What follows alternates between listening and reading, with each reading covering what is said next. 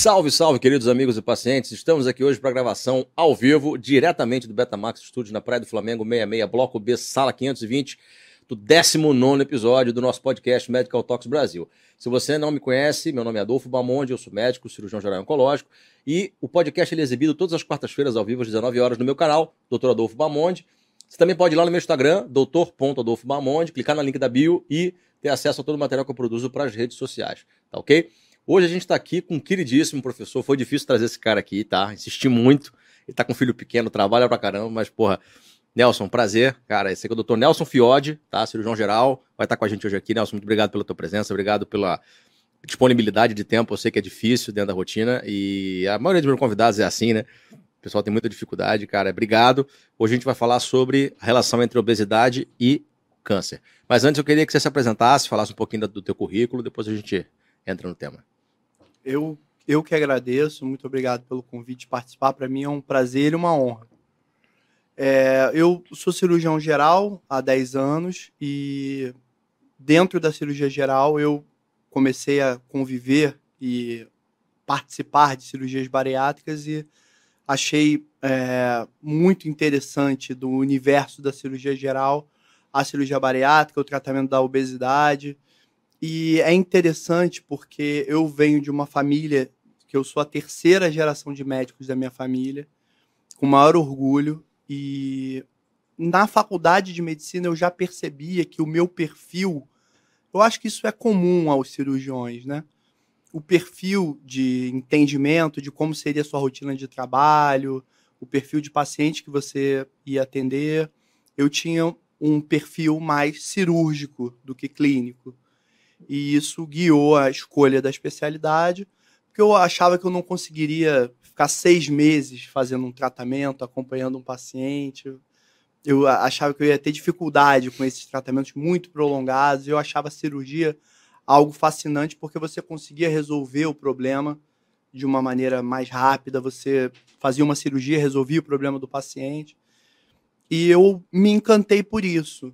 Mas com o passar dos anos, eu notei que esse acompanhamento próximo, esse acompanhamento prolongado, tem o seu valor também. Você faz uma cirurgia, que no caso é a cirurgia bariátrica, e você faz um acompanhamento prolongado no paciente. E eu fui também tomando gosto por isso e foi uma das, das causas da minha escolha pela cirurgia bariátrica. Fantástico, cara. Eu, eu nunca tive médico na família. Na verdade, eu tive uma prima por parte de pai que fez, mas ela hoje ela mora em em Roraima. E mais engraçado, eu sempre quis fazer cirurgia, cara. Não sei porquê. Eu sou espírita, né? Acredito em encarnação, então sempre acho que eu vim de outra vida já com essa porra na cabeça. Falei, ó, vou fazer cirurgia. E nunca foi nada diferente disso. É, não teve um alguém que me guiasse, assim, né? Mas independente disso, você acabou também não sendo influenciado pela tua família para escolher a tua especialidade, né? Tu acabou indo para cirurgia pelo teu próprio perfil, né? É, isso é interessante também. Meu pai é cirurgião, meu pai é cirurgião oncológico, é, trabalha 40 anos no INCA, e eu tinha certeza que eu não ia trabalhar com oncologia. Pelo perfil dos pacientes, pelo ver meu pai fazendo tudo certo e volta e meia tendo um desfecho não da maneira que ele queria. Eu, eu queria fazer cirurgia, mas eu sabia que não ia ser exatamente oncologia quando eu comecei a acompanhar as cirurgias, principalmente as cirurgias laparoscópicas, quando eu vi uma cirurgia laparoscópica bem feita pela primeira vez na minha vida, eu tinha cer eu saí daquela sala com a certeza que eu ia fazer aquilo pro resto da minha vida. E quando eu comecei a ver a cirurgia bariátrica, que é uma cirurgia laparoscópica complexa, que você tem sutura, você tem grampeamento, você tem dissecção com os tipos de energia, eu me encantei totalmente com aquilo mas eu estava iniciando, eu achava aquilo. Ah, quem sabe um dia eu consiga fazer essa cirurgia. Antes eu quero fazer outras cirurgias mais básicas, é, menos complexas e tudo. E com o passar dos anos, que a, a curva é muito dura na cirurgia, né? Tem essa essa é, especificidade da nossa especialização, é uma curva longa, uma curva deitada. Então a gente fica anos e anos se especializando para conseguir fazer um tipo de cirurgia.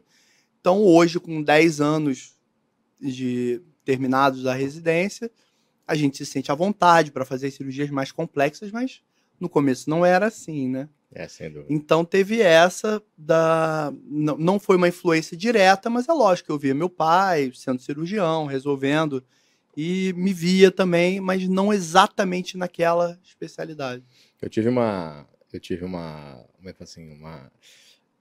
Um pouco de choque de realidade quando eu vi também um cirurgião oncológico operando. Doutor Rodrigo Bareta. Bareta, abraço pra você, cara. Adoro o Bareta.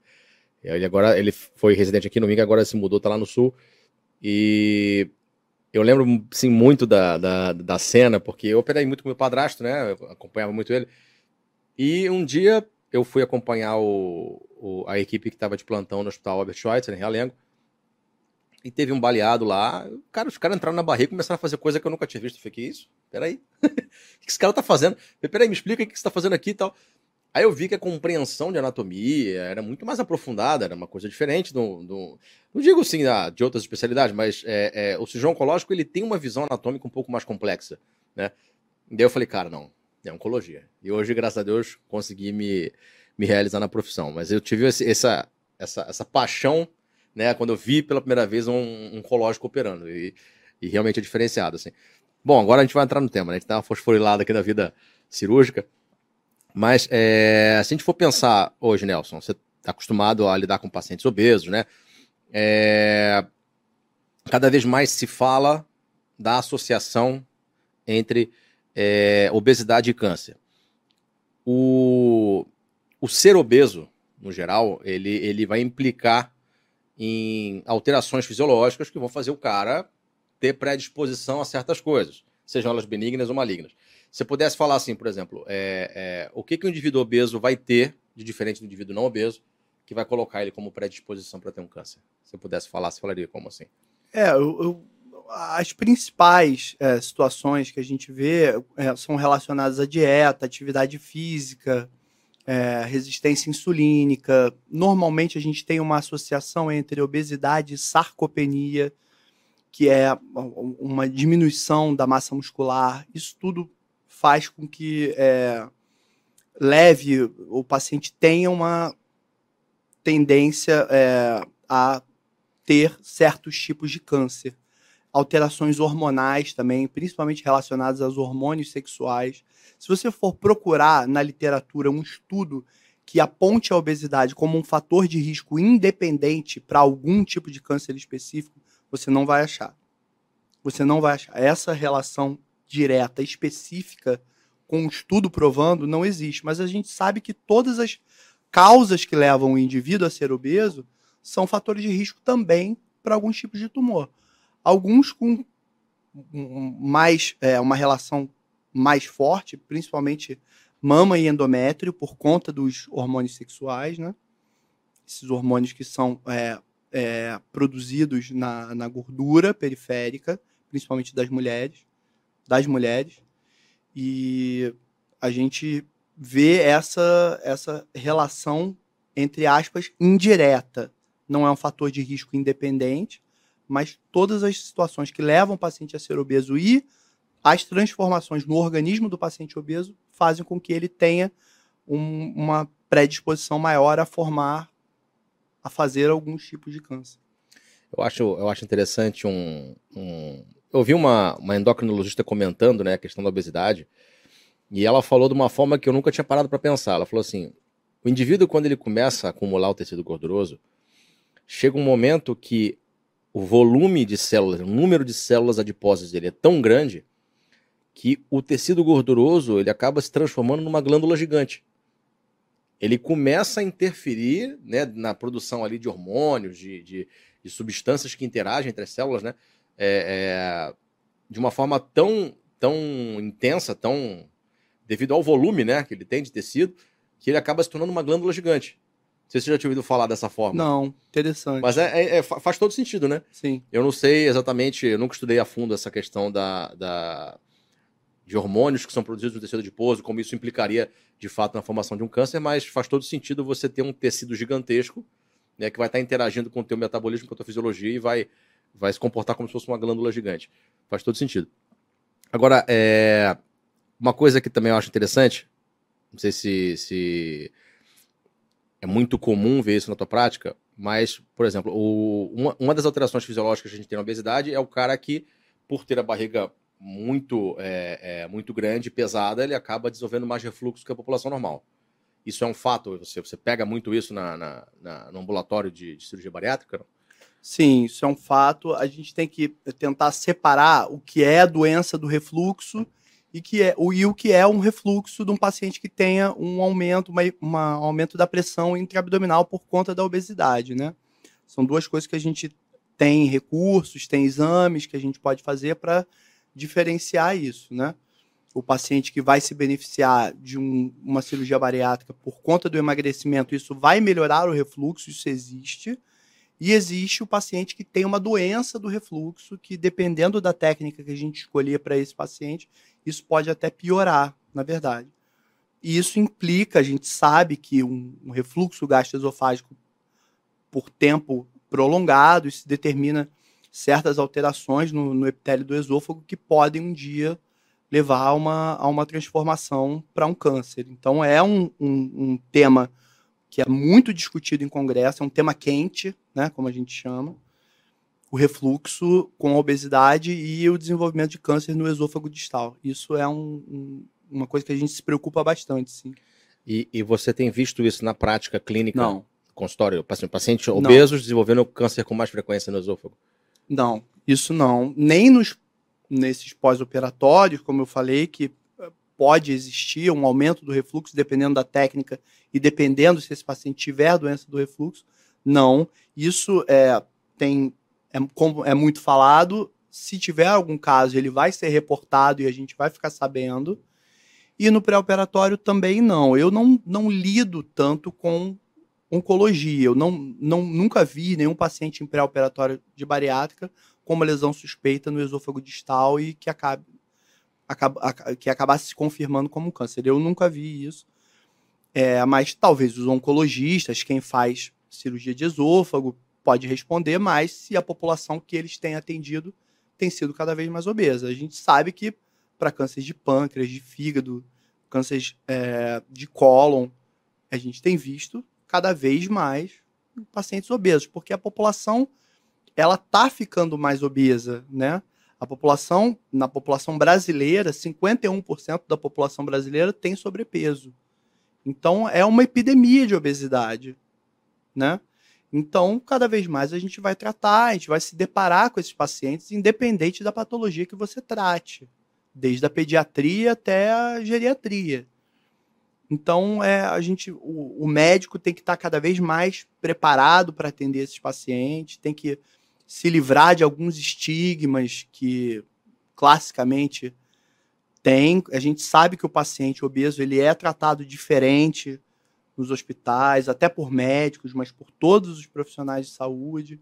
Então, é uma cultura que a gente tem que tentar mudar, porque a gente vai se deparar cada vez mais com esses pacientes. É, eu, eu falo como, como cirurgião, não trabalho com bariátrica, mas é, existe uma tendência, claro, assim, eu, eu nunca fugi da raia de ter que operar um paciente com qualquer problema, mas existe uma tendência natural do cirurgião fugir do paciente obeso, né?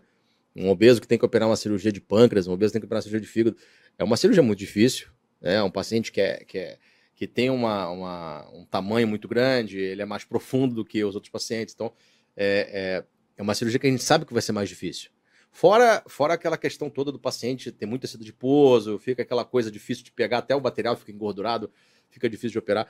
Então, é, existe uma tendência do cirurgião fugir, mas é, é uma realidade da qual não vai ter muito para onde correr, porque a tendência da população de fato é engordar. Né? E, e acho que todo mundo vai pegar um pouquinho disso no seu consultório. Agora, só para recapitular o que você falou, o paciente, então, ele pode já ser um paciente com refluxo piorado pela obesidade, ou ele pode ser um paciente que não teve refluxo, que a obesidade veio a trazer o refluxo para ele. Mas seja qualquer uma dessas formas, esse paciente ele pode, ele tem um risco de desenvolver o câncer de esôfago. No caso, esôfago distal, né? Esôfago mais baixo por conta do refluxo.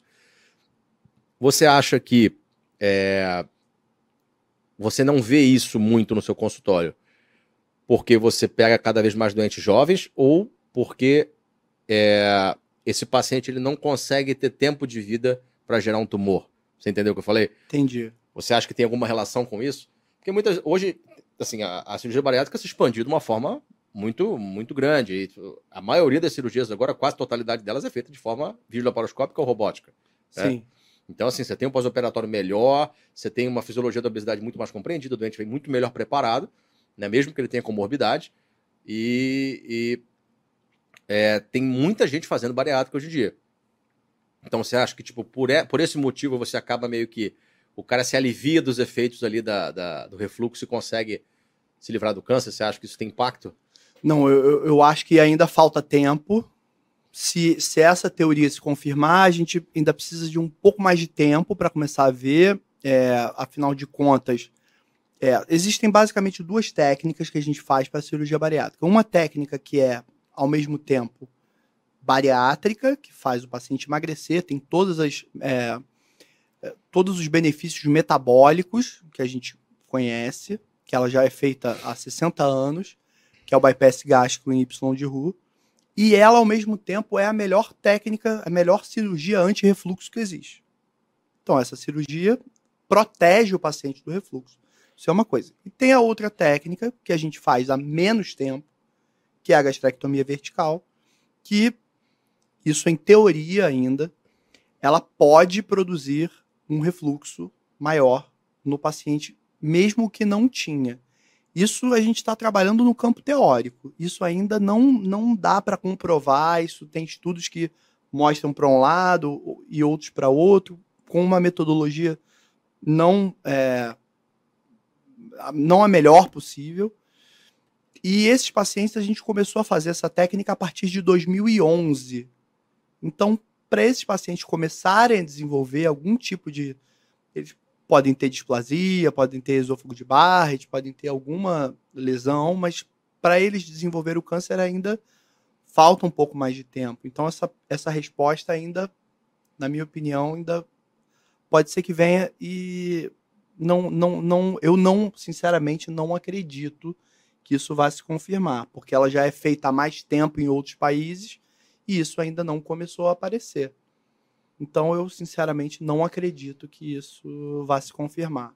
É, e, e uma coisa que eu, assim, é a forma como eu vejo, mas é, o paciente obeso que vai fazer bariátrica, ele passa por uma série de exames no pré e no pós, se tiver qualquer lesão precoce ali, a galera vai detectar, né? Sim. O paciente está em, tá em constante acompanhamento, ele não opera e sai para o mundo aí. Então, é, é, acaba sendo difícil você deixar passar alguma coisa né, justamente por conta desse acompanhamento mais estreitinho que você faz com esse paciente. E agora, só para a gente é, é, fechar então, os, os, pacientes obesos em geral, teoricamente, têm tendência de ter alguns tumores. Existe algum estudo já fechado é, falando entre obesidade, não só como fator isolado, como você disse, mas obesidade com outras comorbidades associadas a algum câncer, já tem algum estudo que fala, ó, obeso tem tendência a ter esses cânceres aqui? Tem. Tem, com certeza, com certeza. Quais são esses tumores, assim, que são eu, categoricamente eu, já vi, assim, com relação com mais de 30 tipos de tumores. Mas os que a gente mais vê na prática e os que mais tem estudo são mama endométrio, esses demais, esses muito. E a gente tem um grande benefício porque 80% da população que a gente trabalha, que a gente faz cirurgia bariátrica, são mulheres. 80%. Então a gente tem um benefício muito grande direto nessa situação que tem uma relação mais forte.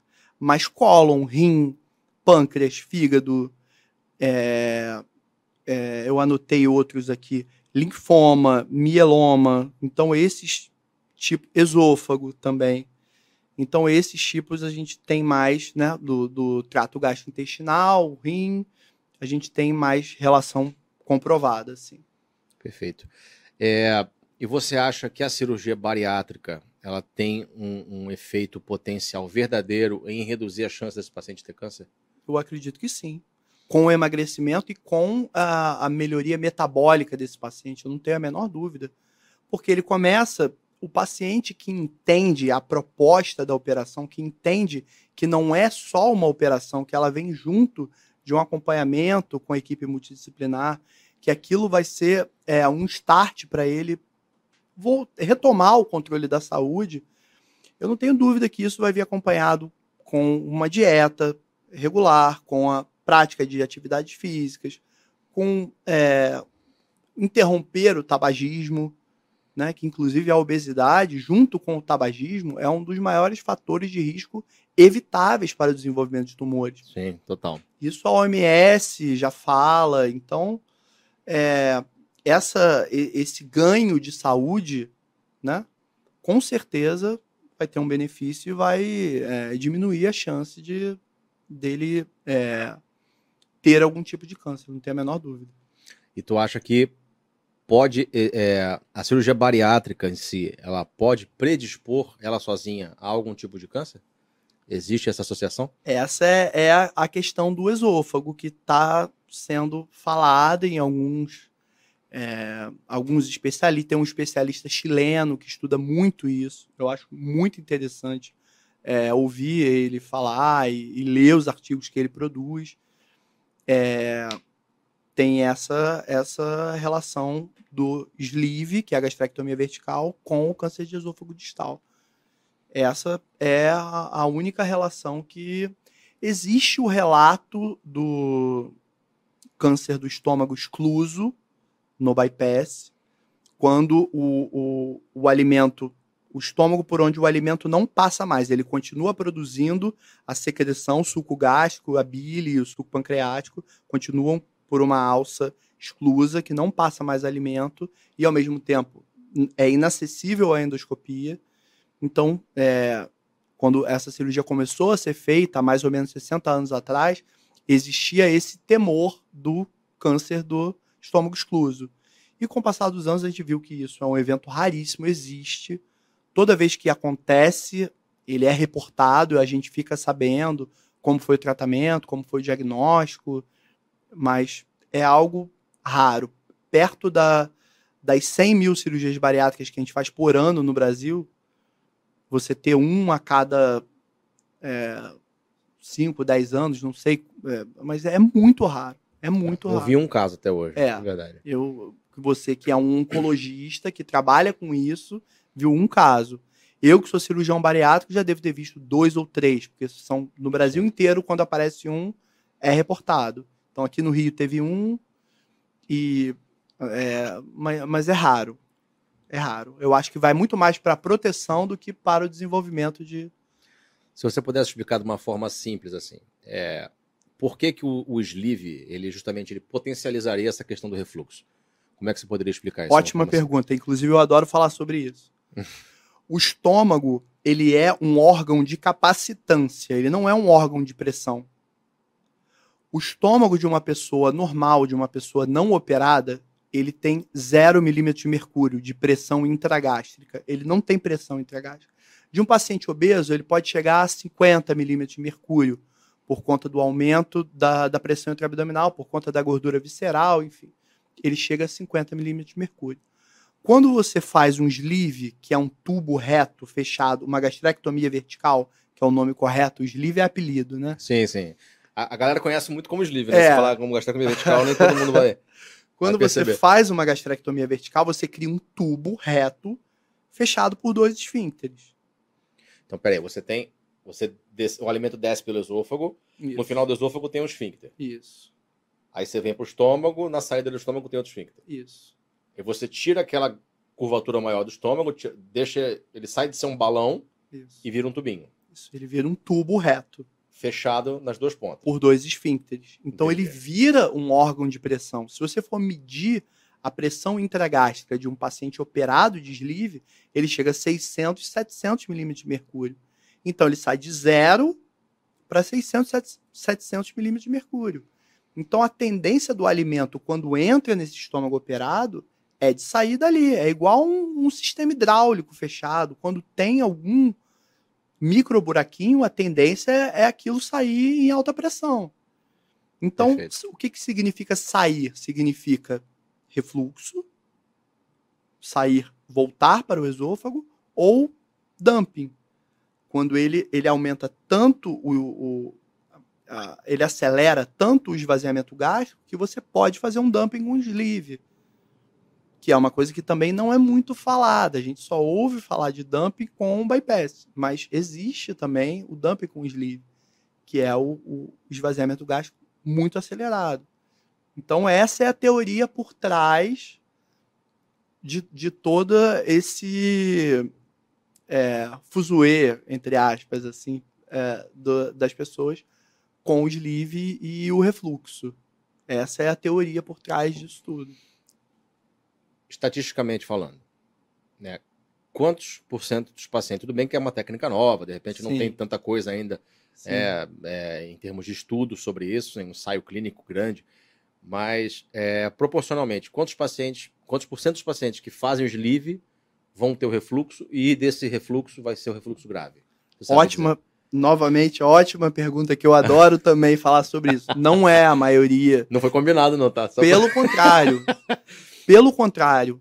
O sleeve é uma ótima técnica. A gastrectomia vertical é uma ótima técnica. Eu adoro e eu faço. E é a minoria. E mesmo essa minoria que tem esse refluxo importante, que desenvolve esse refluxo importante, a maioria é tratada com remédio. Não precisa de uma nova cirurgia, você não precisa converter de uma técnica para outra para resolver o refluxo daquele paciente. Mas os pacientes que desenvolvem são pacientes que têm uma piora na qualidade de vida muito importante, são pacientes que sofrem bastante. Eles estão felizes com a operação, porque estão magros, melhoraram as comorbidades, melhorou a pressão, melhorou o colesterol, melhorou a resistência insulínica, mas ele sofre com o refluxo, tá? Mas é uma minoria e dentro dessa minoria, a maioria a gente consegue tratar com remédio, com, com é, alguma alteração na dieta que o paciente possa estar fazendo errado. E porque com vou me estender um pouco nesse, porque eu adoro falar sobre isso. Fica à vontade, está em casa. A gente, com o passar dos anos, a gente foi desenvolvendo alguns mecanismos para saber qual paciente vai se dar melhor com cada operação. Existe um questionário, tá? Que é validado cientificamente, que é o GERD-Q.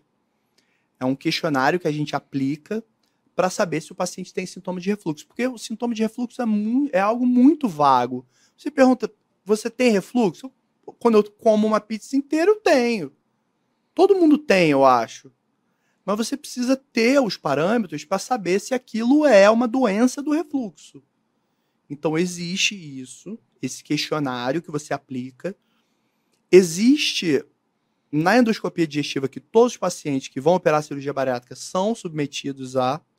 Eu acho, na verdade, um absurdo não fazer. Existem países no mundo que não fazem no pré-operatório endoscopia para operar uma bariátrica. Eu acho um absurdo. No Brasil, eu acho que todos acham. A gente solicita endoscopia para todos os pacientes. Se você tiver alguma evidência de esofagite, algum tipo de lesão no esôfago, já por refluxo, você não vai fazer um sleeve nesse paciente. Não faz sentido nenhum. Né?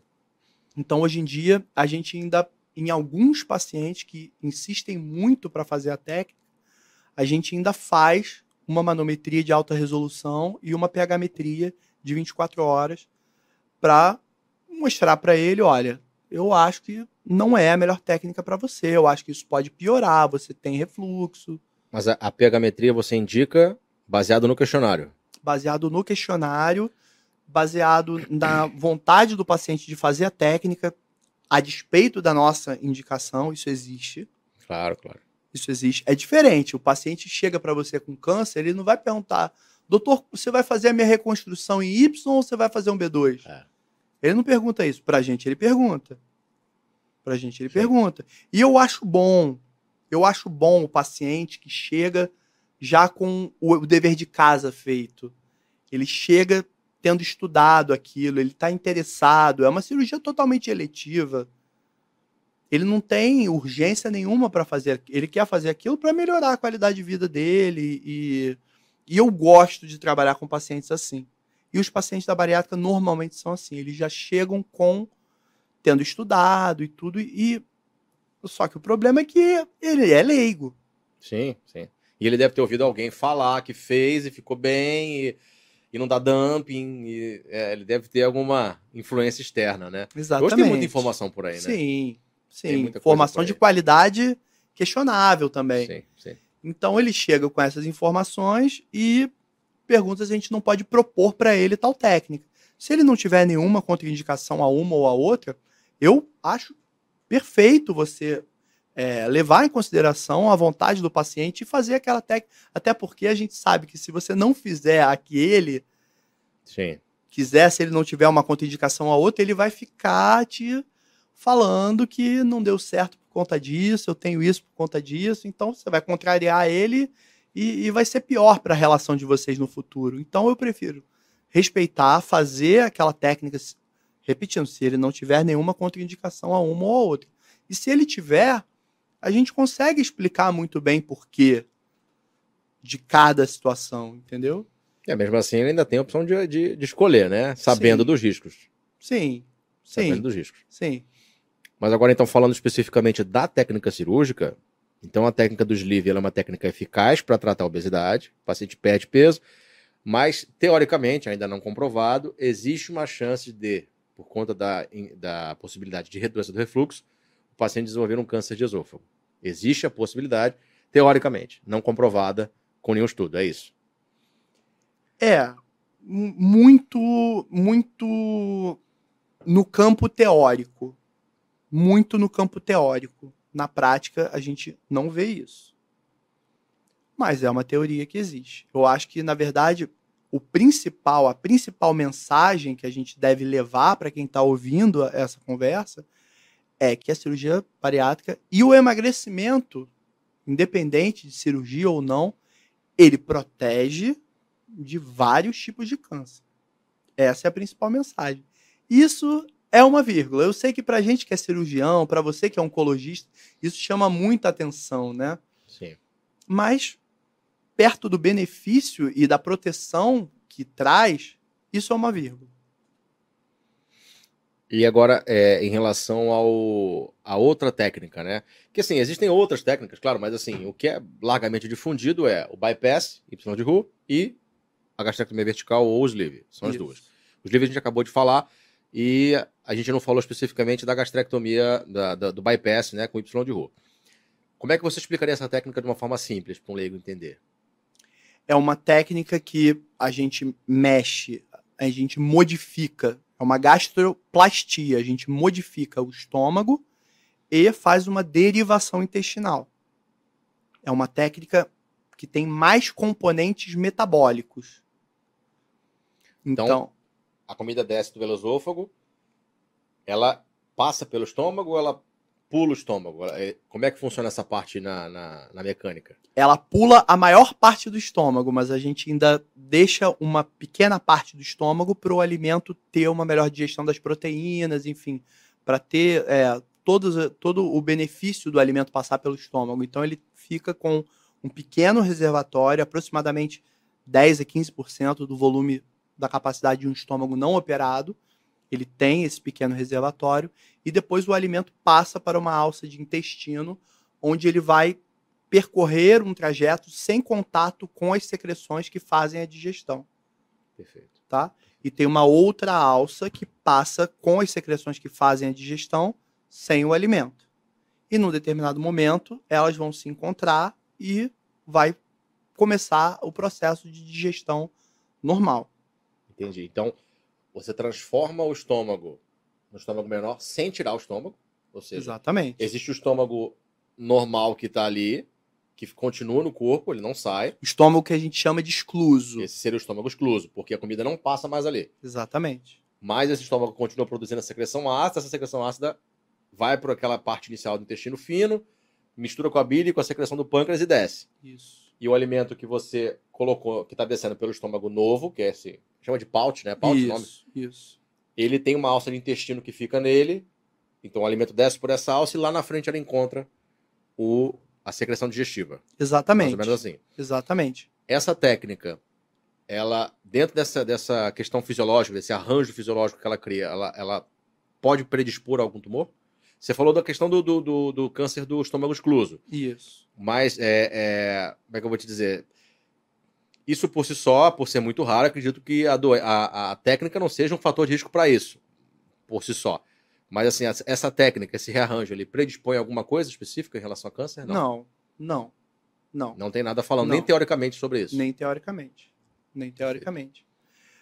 é, na verdade, agora que você falou, eu pensei numa relação aqui. O paciente cirrótico, já é, um link com que você trabalha, o que você faz também, existe uma teoria de que ele tem mais chances de descompensar da cirrose e do, do, da hepatopatia dele com se você submeter ele a um bypass. Tem um, mais relatos de falência hepática pós-bypass no paciente cirrótico. Então, o paciente cirrótico, a gente tem uma tendência maior a fazer um sleeve nele. Mas relação do bypass, do, desse rearranjo das alças intestinais com algum tipo específico de tumor, não, não não tem nada relevante, não. Uma coisa que a gente ouve muito, né, e é um conceito, não digo novo, mas sei lá, acho que deve ter umas duas a três décadas que ele existe, é a questão do paciente obeso ser um, um paciente cronicamente inflamado.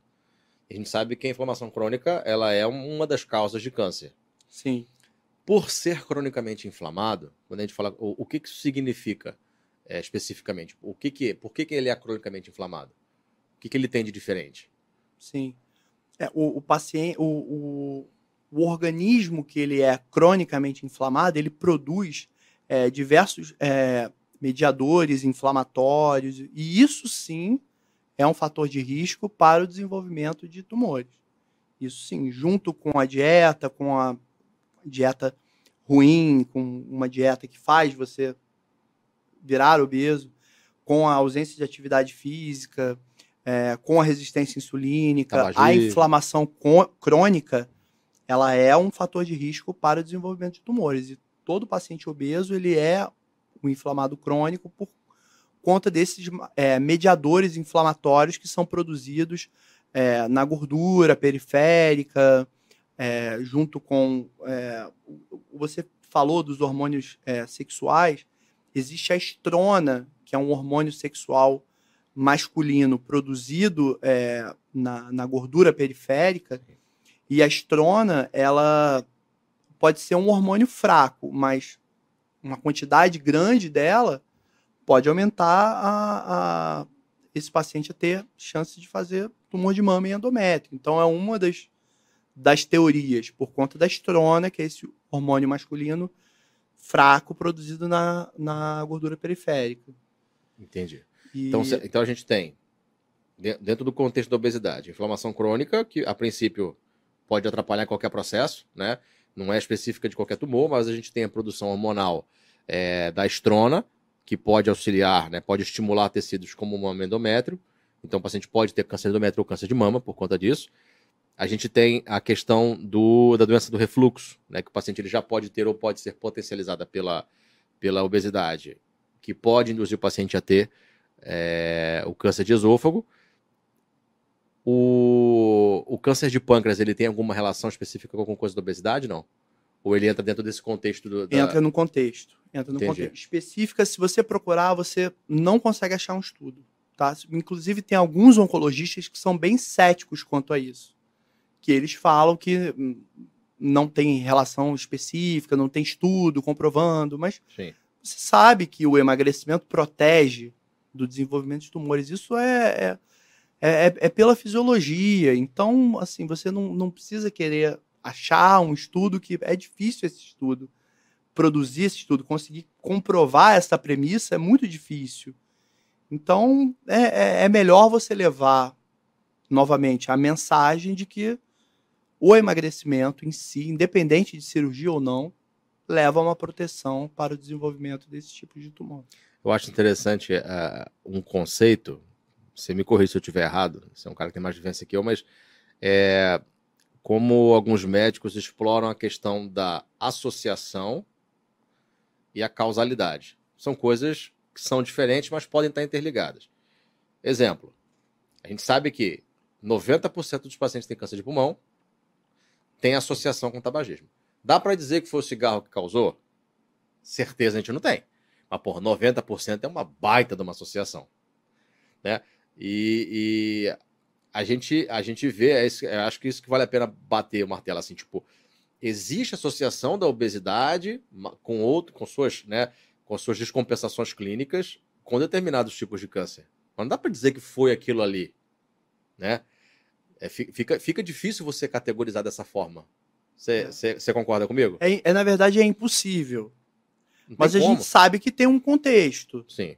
A gente tem que ter muito cuidado para analisar os números e para analisar os estudos, porque você tem é, vieses ali importantes, né? Mas a gente sabe que existe o um contexto e, e, a gente acredita piamente. Eu, eu trabalho e estudo com isso há mais de 10 anos e eu acredito muito assim e, e, que você tem um benefício muito grande em vários campos e esse é um deles na, na proteção do desenvolvimento de alguns tipos de tumor a gente, com o passar dos anos também, foi desenvolvendo. Agora eu vou falar uma coisa que a gente tinha falado antes, que eu acho interessante falar aqui. Claro. Com o passar dos anos, trabalhando com isso, no dia a dia a gente desenvolveu alguns é, protocolos de screening no pré-operatório, porque a gente sabe que muitas vezes a, aquele momento que o paciente está com você ali, ele tem a oportunidade de é, fazer exames, de realizar exames, de fazer determinados tipos de diagnóstico que ele não teria. Então você tem que aproveitar aquela oportunidade para submeter ele a determinados tipos de exame e tentar rastrear alguma coisa. Então, dentro do pedido de exames de laboratório, a gente sempre faz os marcadores tumorais para todos os pacientes. Isso passou a ser parte da tua rotina? Passou, não era? Não era. E passou não a era. fazer parte. Passou a fazer parte, porque a gente teve algumas surpresas com o passar desses anos, né? Preparando o paciente para a cirurgia bariátrica, a gente já achou coisas que a gente não estava procurando. Então, quando isso acontece, isso liga uma, uma luz que você tem que ficar atento e você nunca mais vai querer ter a possibilidade de deixar passar aquilo desapercebido. Então, a gente desenvolveu alguns protocolos de, por exemplo, todos os exames de sangue, pedir os marcadores tumorais, pedir ultrassom de tireoide, transvaginal, mamas, é, abdômen total, para todos os pacientes também. Eu acho que é uma estratégia muito interessante. A gente já deu alguns diagnósticos de câncer de tireoide, por exemplo, no pré-operatório de pacientes que vão ser submetidos à cirurgia bariátrica. Então você pausa o preparo dele para a cirurgia bariátrica, resolve, faz a, a tireoidectomia, resolve, e depois volta e esse paciente tem um, o, o benefício todo. Mas são coisas que a gente desenvolveu pensando nessa relação da obesidade com o desenvolvimento de tumores. É, isso faz todo sentido, né? Todo sentido. Hoje, hoje você tem uma população, você diria, mais jovem ou mais idosa no teu consultório que faz a cirurgia bariátrica? A, a, a como eu disse, 80% da população que a gente opera são mulheres. Isso está mudando um pouco, mas ainda é difícil conseguir mudar algum, alguns conceitos dos homens. Existem campanhas da sociedade para tentar é, estimular, é, aumentar o número de pacientes homens submetidos à cirurgia bariátrica, que a gente sabe que tem um benefício muito grande. Mas 80% são mulheres e de 20 a 40 anos é a maior parte dos pacientes que a gente atende é essa população, mulheres de 20 a 40 anos.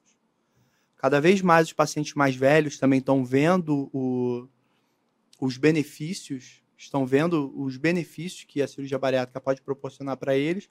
A gente tem atendido, eu já operei pacientes de 70, 71 anos é, e tem um benefício muito grande, mas a, a, a população é essa 80% mulheres, 20 a 40 anos. E o paciente obeso, por si só, é um paciente difícil de você manejar em qualquer situação. Né? É... Por exemplo, uma coisa que eu acho interessante que a gente tem lidado na nossa equipe é a questão da. Da o NASH, né, a esteatohepatite não alcoólica, ser uma causa crescente de cirrose né? E a gente está pegando pacientes que estão transplantando cada vez mais por esse motivo. Está, inclusive, começando a ultrapassar a hepatite C, que era o principal, é, a principal causa. E, por vezes, esses pacientes que desenvolveram NASH são obesos mórbidos, né? E a gente vai fazer o transplante e começou-se a fazer o transplante com a bariátrica, né? É, é, você acha isso pertinente ou você acha que isso é uma coisa aí que é perigosa demais para se fazer, dentro desse contexto da, da, da cirrose? Transplantar o fígado, transformar o cara no imunossuprimido e fazer uma bariátrica no mesmo procedimento. É. Dentro desse contexto, tudo é perigoso, né? Sim. Eu tive a oportunidade de ver é, o começo desse trabalho e eu achei, assim, brilhante. Os argumentos para você fazer isso no mesmo tempo, eles são super válidos. Porque você fazer antes, no paciente cirrótico, uma cirurgia bariátrica, só quem já entrou para fazer uma cirurgia bariátrica e viu um fígado cirrótico sabe como é uma situação dramática de você ter que trocar técnica, de você ter, às vezes, sangramentos que são perigosos e é, é muito complexo você fazer uma cirurgia bariátrica num paciente cirrótico. Ele tem que estar tá muito bem compensado, ele tem que ser um child A, tem diversas é, situações aqui para você preparar um paciente cirrótico para fazer uma cirurgia bariátrica. E da mesma forma, você fazer uma cirurgia bariátrica depois de um fígado transplantado também é algo muito desafiador. Porque você se depara com múltiplas aderências, com o abdômen já completamente mexido. A gente sabe que no andar superior, a gente acaba desenvolvendo um pouco menos de aderências. Você consegue, às vezes, soltar o fígado transplantado do estômago, que é onde tem a maior parte das aderências, mas as alças intestinais que a gente precisa para derivar, enfim, é, normalmente não tem tantas aderências. Já tive a oportunidade de entrar em cirurgia nesses pacientes, mas então você acaba chegando à conclusão que fazer no mesmo tempo é o ideal. Porque você já está ali, você faz. Com o passar do tempo, a gente foi vendo que também tem as suas questões, né? Na teoria é maravilhoso, na prática funciona bem em alguns pacientes, mas para outros a gente tem algumas coisas que são. O paciente fica, às vezes, um pouco perdido, porque ele fica com a equipe multidisciplinar do transplante e da bariátrica. Ele precisa tomar diversos é, medicamentos imunossupressores que no primeiro mês até o segundo mês, ele operado, ele vai ter muita dificuldade de tomar a quantidade de comprimidos. Então, é um, é um território complexo. Tudo é difícil. Mas, na teoria e na prática, para alguns pacientes, é muito interessante fazer o transplante e a cirurgia bariátrica no mesmo tempo. Até porque, se você fizer só o transplante, você tratou o problema final. Você não tratou a causa. Você continua com a causa. Então o cara continua obeso, ele vai continuar com o estômago do tamanho normal, ele vai continuar comendo enquanto ele estava comendo. Então, é, é, é, é eu acho de fato interessante essa situação de fazer a bariátrica na, na, no mesmo tempo. Se a gente pensar agora, por exemplo, um cara que tem câncer e vai operar câncer, você já, já, já pegou algum caso que você precisou fazer uma bariátrica dentro do contexto de uma cirurgia oncológica? Já teve alguma coisa nesse sentido? Dentro do contexto da cirurgia oncológica, não. Mas é, o status metabólico de um paciente operado para ser submetido a um tratamento oncológico, com certeza ele é muito melhor do que do paciente obeso não tratado, não operado. Com certeza ele vai ser um melhor respondedor à quimioterapia, ele vai ter menos chance de ter uma complicação cirúrgica. Então, nesse sentido, é muito interessante. É muito interessante. Se chegar um paciente para você com câncer de pâncreas ou com câncer de cólon e ele já foi submetido a uma cirurgia bariátrica, você vai falar, você vai relativamente mais tranquilo para fazer o tratamento desse paciente do que se ele ainda estivesse obeso não operado. Então, é, nesse sentido, existe um benefício muito grande. Mas agora, é, em vigência de algum tratamento, a gente fazer a cirurgia para ele ter uma melhor resposta depois, Ainda não, seria um caso para a gente pensar bastante, discutir. Eu quis levantar para poder é. ver, ver, a tua opinião como cirurgião bariátrico. Assim, eu já tive a oportunidade de operar pacientes obesos mórbidos com câncer e, e na hora me veio assim, falou, já que a gente está aqui, né, será que ele não se beneficiaria de fazer? Só que eu pensei comigo, eu falei, pô, esse cara precisava de um estudo, né? Isso a gente tinha que ter pensado isso antes da cirurgia, Sim. não necessariamente no Sim. intraoperatório, né? E, e falei, pô, mas a gente não estudou o estômago dele, será que o Gilive é melhor? Será que. Pô, o Gilive é talvez até mais rápido, né? Não tem aquela questão metabólica toda, que vai desnutrir um pouco mais o cara, desabsorver um pouco mais o cara que o bypass. Né? Mas é, é eu, eu, por isso que eu levantei essa, essa questão contigo aqui, porque eu particularmente nunca. Já pensei, mas nunca vi fazer, nunca quis fazer. E você, como cirurgião bariátrico, tipo, poderia ter sido chamado para alguma coisa nesse contexto. Como foi chamado já para um transplante. Sim, né? sim. É, é, eu já, agora pensando melhor, eu já vi pacientes é, em vigência de tratamento de câncer de mama com tamoxifeno, com é, tratamento hormonal. Em vigência de tratamento hormonal, você fazer uma bariátrica nesse paciente. Eu já vi. É, que, não é, que não é quimioterapia. Não é quimioterapia. É um tratamento muito menos tóxico. Isso. Né? Do que, do que uma quimioterapia, Isso. uma hormonoterapia, um bloqueio hormonal. Exatamente. Não vai afetar a nutrição do paciente, não vai afetar a imunidade do paciente, é outra parada, né? O paciente já fez a mastectomia, muitas vezes com o esvaziamento axilar, e a gente entra para fazer uma cirurgia bariátrica depois de um, de um, tempo da cirurgia e tudo, depois que ela já foi liberada pelo oncologista e tem um benefício muito grande. Já foram algumas, assim, poucas, mas mais de uma. E o paciente obeso que, que, que vai fazer uma cirurgia oncológica. Claro, é, na, a grosso modo a gente sabe que é pior ser obeso fazendo uma cirurgia oncológica. Mas é, ele é um paciente que tende a responder pior cirurgicamente do que um paciente não obeso? Acredito que sim, né? Sem dúvida, sem dúvida. Esse paciente precisa fazer um preparo especial no pré-operatório muitas vezes a gente confunde, a gente acha que não existe essa relação, mas existe paciente obeso desnutrido. Sim. O obeso sarcopênico. Sim, total. Então esse paciente tem muito mais chance de fazer algum tipo de complicação cirúrgica ou de ser um mal respondedor ao tratamento oncológico. Então a gente precisa fazer um preparo nesse paciente. Isso é preconizado por várias sociedades né? É, e várias sociedades cirúrgicas, inclusive. Você precisa fazer um preparo, nutrir esse paciente, mesmo o obeso. A gente, quando a gente pensa em nutrir um paciente, a gente imagina o paciente caquético, o paciente muito magro. Mas o paciente obeso também Sim. pode ser um paciente desnutrido. Então a gente tem que pensar nesse sentido também. A impressão que dá é o cara, por ser obeso, ele vai ter uma musculatura mais arrojada para poder aguentar aquele peso e não é o que se, se vê na maioria dos casos, né? É, muitas vezes, até recentemente, eu fui, eu operei um paciente fazer um transplante renal. O paciente era bem barrigudo, e mas assim, a gordura da parede abdominal era uma gordura pequena, a gordura dele era muito mais visceral. Quando a gente foi, foi, foi, foi incisar para poder fazer o leito cirúrgico, a gente viu que a musculatura do cara era um, era um papel. Então, o cara não tinha músculo nenhum, quase. Esse é o, esse é o obeso sarcopênico, né? Sim. É o cara que é gordo, que é grande, Tá muito acima do peso e a musculatura dele é uma musculatura frágil. Então ele, ele seria um obeso frágil, vamos colocar assim. Um obeso desnutrido. Um obeso desnutrido. Exatamente. Não, quer, não é porque. Não é igual a, a, nossa avó achava, né? Quanto mais gordinho, melhor nutrido. Não, pois não é. necessariamente. Pois é. O cara ele é um obeso que está desnutrido. Sim. Esse acho que é o pior perfil de todos, né? Com certeza. Com certeza. E você, e você consegue caracterizar isso numa avaliação pré-operatória, por exemplo? Consegui. Tem algum exame que você pode usar para poder Deixar tem, isso claro? Tem, tem alguns exames. Você pode fazer, por exemplo, uma bioimpedância. Na ectoscopia, você olhar o paciente, você vê o paciente que tem um déficit de, de massa muscular. Você vê na, no glúteo, na panturrilha, são os clássicos, né? Nos braços. Você olha para o paciente, você vê que ele tem pouca massa muscular, mesmo obeso. Uhum. Mesmo obeso.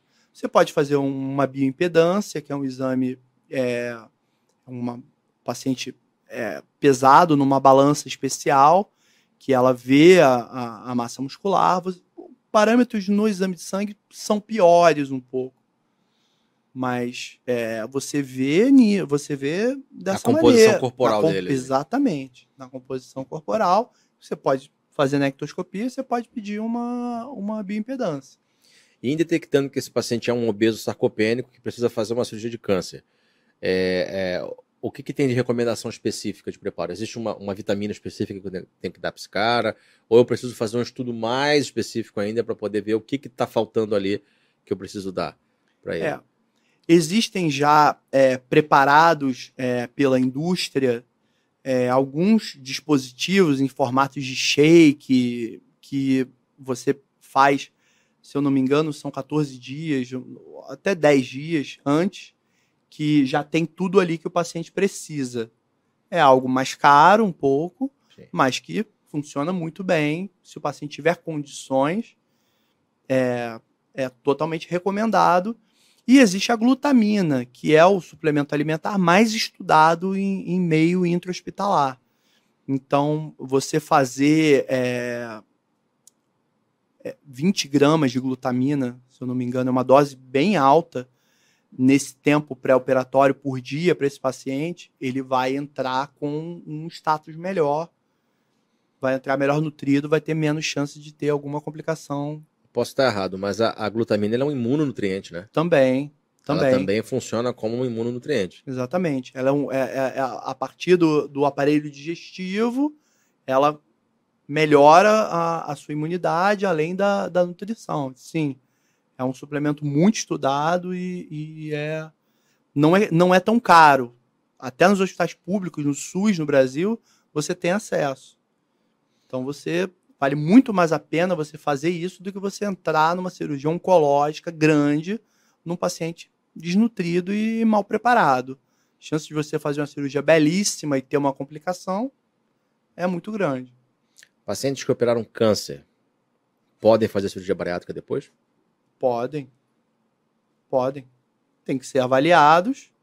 A gente tem que fazer uma, uma avaliação de qual tipo de tumor, de critérios de, de cura desse paciente, de, de, enfim, de prognóstico do tipo de tumor, mas sim, sem dúvida.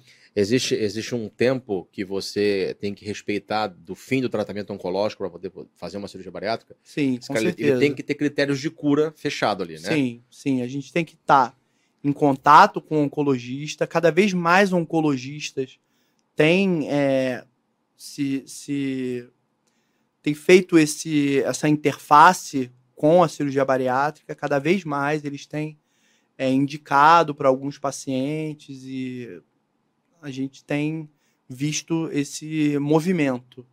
A gente tem visto esse movimento, sim. Perfeito. Bom, acho que a gente esgotou o tema, né? Falamos bastante sobre isso.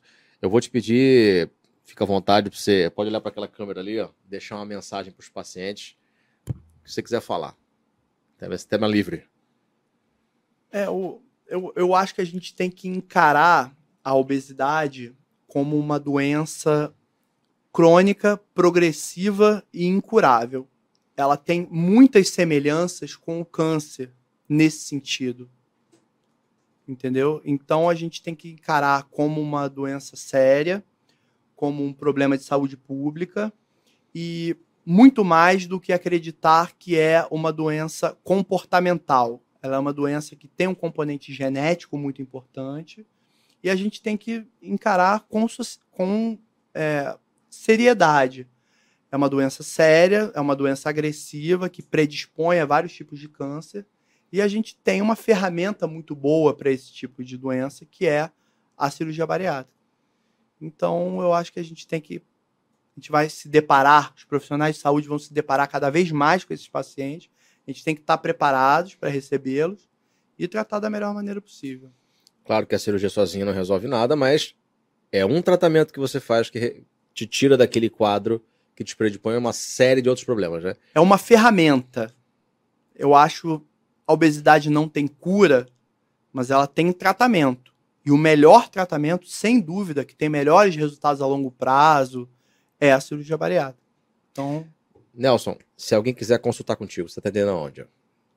Eu atendo em Copacabana e em Campo Grande, na Zona Oeste. Você tem algum site, rede social? tem um Instagram pessoal, o Instagram profissional eu estou elaborando, desenvolvendo com a ajuda do meu grande amigo Adolfo. com certeza.